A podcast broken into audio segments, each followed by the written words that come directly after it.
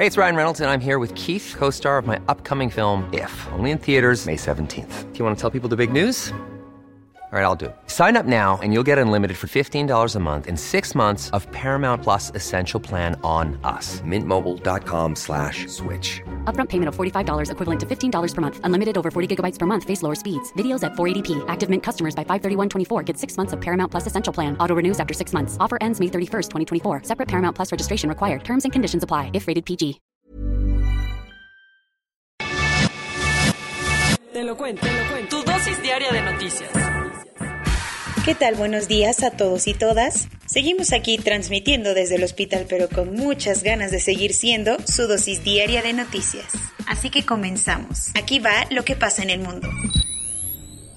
¿Circo o justicia? Por primera vez en la historia de México, ayer se realizó una consulta popular con todas las de la ley con la idea de esclarecer episodios de nuestro pasado. Hubo consulta. Por si seguías de vacaciones, ayer se realizó la primera consulta popular en México respaldada por la ley. La idea original de AMLO era enjuiciar a los expresidentes, pero la Suprema Corte de Justicia le cambió todo el sentido a la pregunta para que ahora se tratara de esclarecer las decisiones políticas del pasado e intentar darle justicia a las víctimas. ¿Saliste a votar? Pues fuiste de los poquísimos que lo hicieron, porque la consulta popular solo alcanzó una participación de entre 7 y el 7.74%, muy lejos del 40% necesario para que se volviera vinculante y las autoridades tuvieran la obligación constitucional de tomar cartas en el asunto. De acuerdo con el conteo rápido del INE, habrían votado cerca de 6 millones de personas, de las cuales entre 89.36 y 96.28% votó por el sí, mientras que no más del 1.58% tachó el no, mientras que 2.19 y 9.21% anuló su voto. Uno de los que no votó fue el presidente López Obrador, que quedó como ese amigo que organiza el plan, pero al final le da flojera y falla. He estado en ese escenario. El presidente estuvo de gira el fin de semana por Sinaloa y Nayarit, donde tenía planeado votar, pero como Morena se opuso a darle más dinero al INE, no se pudieron instalar tantas casillas como en la elección pasada, así que el presidente se quedó sin participar. De hecho, el INE solo habilitó 57.077 mesas receptoras de votos, de las cuales solamente 7 no se pudieron instalar.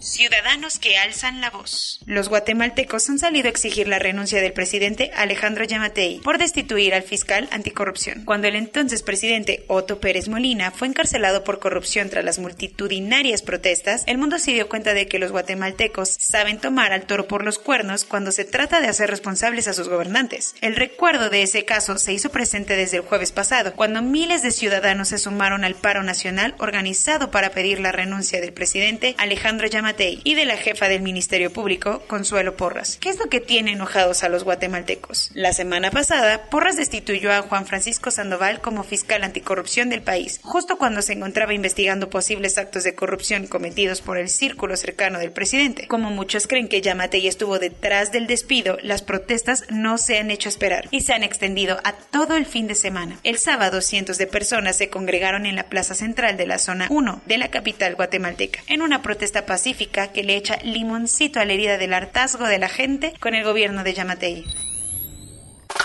Cuentos cortos. Por segunda ocasión en pocas semanas, un activista que buscaba a su familiar desaparecido fue asesinado en México. José Nicanor Araiza Dávila, de 51 años, desapareció desde el pasado 22 de julio cuando hombres armados lo sacaron de su casa y no había señales de él hasta que lamentablemente fue encontrado sin vida el pasado 27 de julio en un camino de terracería en Zacatecas. Desde su desaparición el 30 de septiembre de 2018, José Nicanor empezó una lucha incesante por localizar a su hijo, Nicanor Araiza Hernández, quien desapareció desapareció a los 27 años en Villa de Cos, Zacatecas. Después de muchísimas críticas contra la Fiscalía General de Colombia por no avanzar en los procesos de enjuiciamiento, el fiscal Francisco Barbosa anunció que imputará al ex jefe del ejército, Mario Montoya. Según las investigaciones, el general fue uno de los principales responsables de las ejecuciones extrajudiciales que se cometieron durante el conflicto armado con la guerrilla. Según la Fiscalía, Montoya estuvo detrás de al menos 104 de los llamados falsos positivos, como se conoce en Colombia los asesinatos de civiles por parte de militares. Esta acusación judicial abre el camino para poder investigar a otros altos mandos militares. Fue un fin de semana de tensiones y acusaciones en Medio Oriente, porque Israel responsabilizó a Irán del ataque contra un petrolero de Zodiac Maritime, una empresa de un millonario israelí. El incidente ocurrió frente a las costas de Omán. En el ataque murieron dos tripulantes, uno británico y otro rumano. El ministro de Exteriores de Israel, Yair Lapid, acusó a Irán de lo sucedido y aseguró que habría una respuesta contundente. Por su parte, el canciller británico, Dominic Raab, también condenó a Teherán y dijo que el régimen iraní un exportador de terrorismo que afecta a todo el mundo. Las temperaturas que alcanzan los 40 grados centígrados, la poca humedad y los vientos que corren a más de 50 kilómetros por hora han ocasionado que Turquía esté lidiando con los peores incendios forestales desde hace décadas. El gobierno turco ya ha logrado contener más de 100 fuegos en las zonas costeras del Mediterráneo, pero la situación ha sido tan complicada que seis personas han fallecido y miles han tenido que dejar sus hogares, mientras que decenas de turistas, la mayoría de ellos rusos, tuvieron que abandonar sus hoteles y buscar refugio. De la misma manera en la que ha venido ocurriendo desde hace meses, la junta militar que tomó el control en Myanmar desde el golpe de Estado tomó una decisión ayer por sus pistolas. ¿Y cuál fue? Resulta que el general Myan Aung Hlaing se declaró primer ministro y aseguró que llevará las riendas de Myanmar hasta las próximas elecciones, planeadas para dentro de dos años. Hlaing, quien era el jefe del ejército durante el golpe, dijo que su gobierno pondrá al país bajo estado de emergencia en lo que llegan los comicios electorales, que todo apunta a que no serán muy libres que digamos. Tokio 2020. La gimnasta Alexa Moreno demostró que es una de las mejores atletas que tiene México y se quedó con el cuarto lugar olímpico en salto de caballo, algo que nunca había conseguido ningún mexicano. Como ambos competidores fallaron el último salto de los 2.39 metros, el catarí Mutaz Bashim y el italiano Gianmarco Tamberi aceptaron quedarse los dos con la medalla de oro, eliminando así la medalla de plata en el salto de altura. Desde 1912 no se veía dos oros olímpicos simultáneos.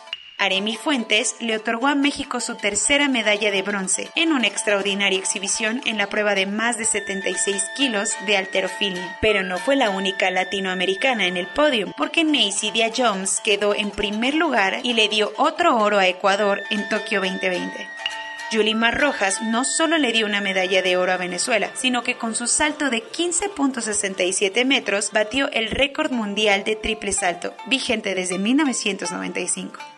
Y ahí no pararon los récords, porque el estadounidense Caleb Dressel registró la mejor marca mundial en el 4% de todos los estilos, mientras que rompió el récord olímpico en los 50 metros libres, la prueba más rápida de la natación. Y hablando de cracks, Lamont Marcel Jacobs, el italiano nacido en El Paso, Texas, conquistó el oro olímpico en los 100 metros planos de Tokio 2020, marcando solamente 9.80 segundos y el medallero va así. China con 51 medallas, Estados Unidos con 59, Japón con 31, Australia con 31, el Comité Olímpico Ruso con 44, Colombia con 3 y México con 3. Corona News. En México, el número total de vacunas puestas es de 67.355.342. El número de personas vacunadas con esquema completo es de 25.792.543. Esto representa el 28.82% de la población mayor a los 18 años.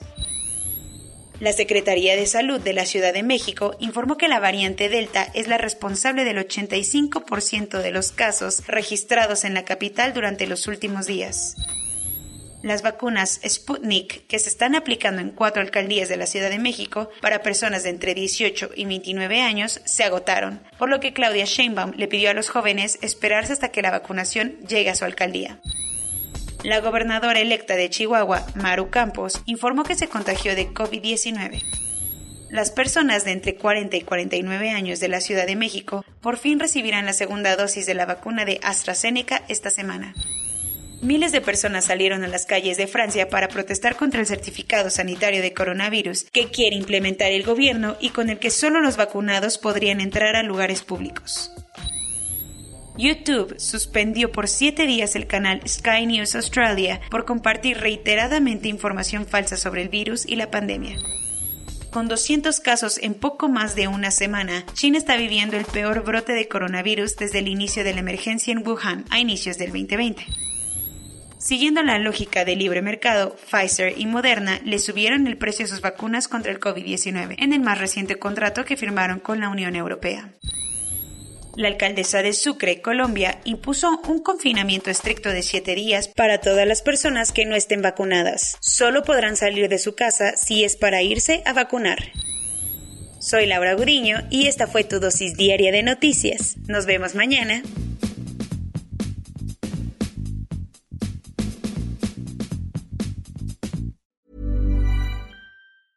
Hey, folks, I'm Mark Marin from the WTF Podcast, and this episode is brought to you by Kleenex Ultra Soft Tissues, your ally to help tackle your allergy symptoms this season. I love the change of seasons, but nobody loves pollen and all those other things floating in the air that make you sneeze during this nice weather. Kleenex Ultra Soft Tissues are hypoallergenic and allergist approved, so fight back against watery eyes and runny noses without worrying about irritating your skin. For this allergy season, grab Kleenex and face allergies head on.